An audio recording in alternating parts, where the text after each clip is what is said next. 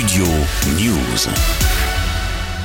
Pour 38, contre 34, et donc euh, les amendements de suppression sont adoptés. En conséquence, l'article 1er est supprimé. La fin du feuilleton sur les retraites. Dans une ambiance électrique, mercredi en commission des affaires sociales, les députés ont finalement voté la suppression de l'article 1 de la proposition de loi du groupe Lyot prévoyant l'abrogation du recul de l'âge légal de départ à la retraite à 64 ans. Concrètement, la proposition de loi comprenait deux articles. Le premier sur la suppression de la réforme et le second pour compenser le manque gagner pour les finances publiques par une hausse des taxes sur le tabac.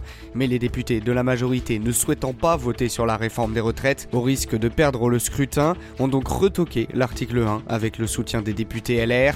Résultat, la présidente de l'Assemblée nationale, Yael Braun-Pivet, pourra immédiatement clore les débats dans l'hémicycle le 8 juin prochain. En réaction, Charles de Courson, député et président du groupe Lyot, à l'initiative de la proposition de loi, dénonce un déni de démocratie. Si elle fait cela, elle rompt une position constante euh, des présidents successifs de l'Assemblée nationale.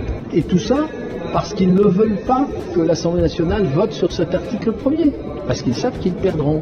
Et donc le déni de démocratie continue. De son côté, la première ministre dénonce une proposition de loi anticonstitutionnelle. Elisabeth Borne s'est également attaquée à la NUPES mercredi dans l'hémicycle, dénonçant une obstruction parlementaire. Le groupe, qui a vu euh, ses amendements passer à la trappe, a finalement euh, quitté la salle de la commission des affaires sociales en pleine session. C'est un vote clair et démocratique, mais immédiatement après, la NUPES a répondu par l'obstruction avec le dépôt de 3000 sous-amendements pour empêcher un vote final en commission.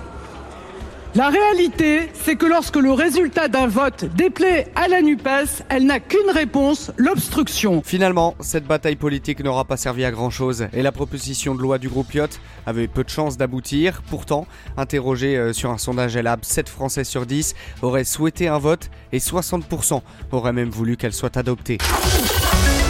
Studio News.